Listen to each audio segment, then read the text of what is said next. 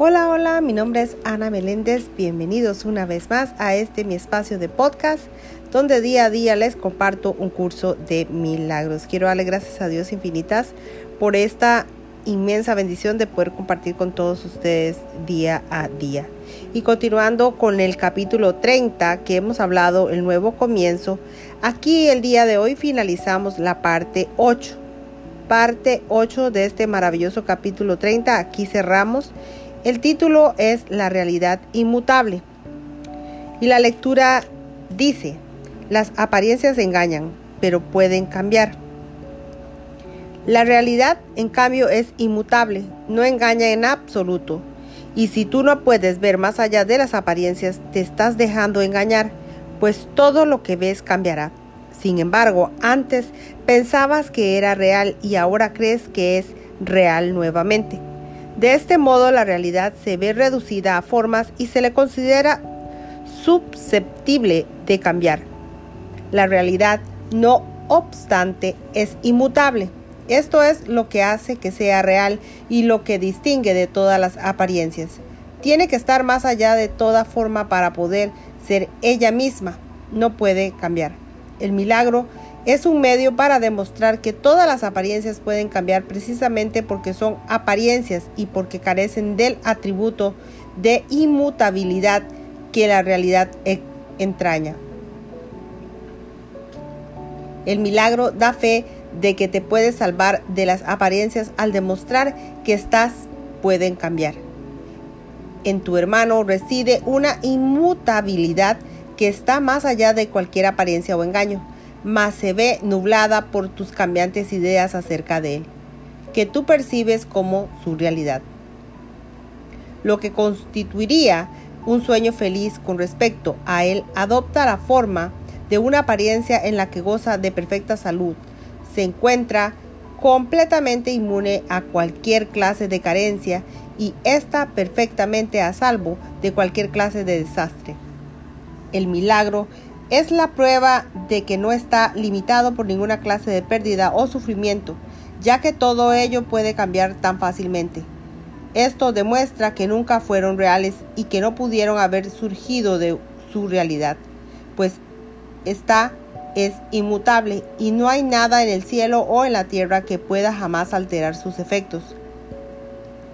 Es evidente en cambio que las apariencias son irreales precisamente porque pueden cambiar.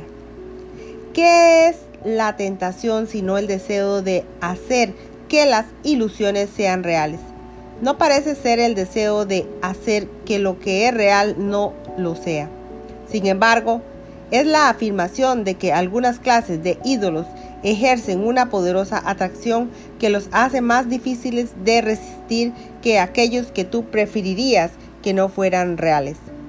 Toda tentación, por lo tanto, no es más que esto, una plegaria para que el milagro no ejerza influencia sobre algunos sueños y para que, en vez de ello, mantenga su irrealidad oculta y les otorgue realidad. El cielo no responde a tal oración ni tampoco se te puede conceder un milagro para sanar las apariencias que no te gustan. Has establecido límites.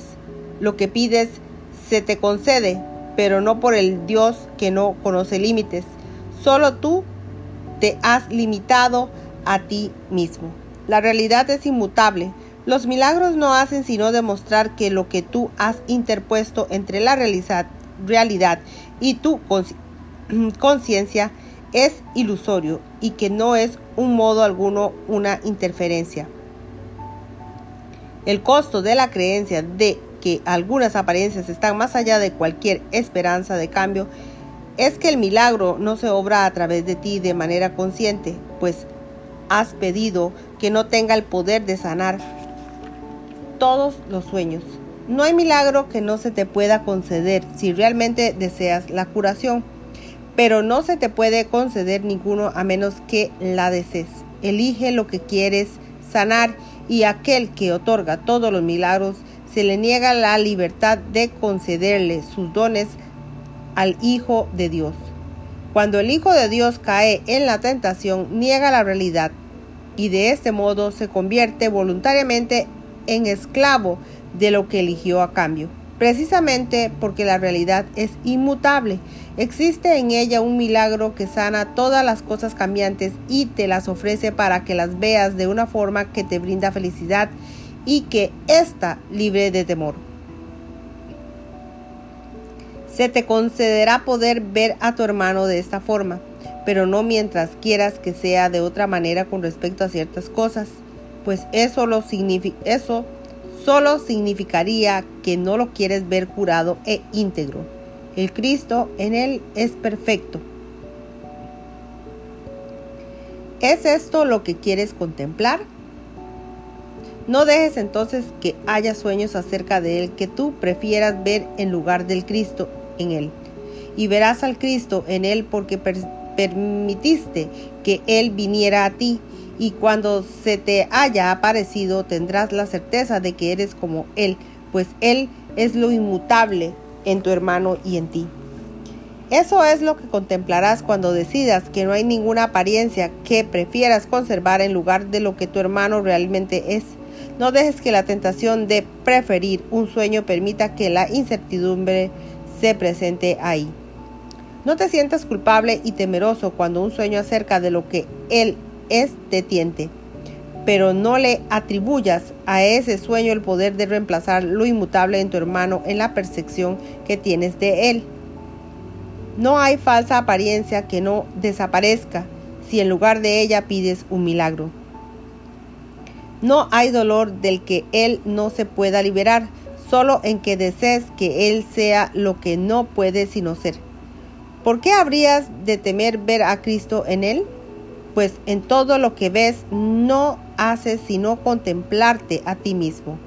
Y conforme Él sana, tú te liberas de la culpa, pues lo que Él aparenta ser es la imagen que tienes de ti mismo.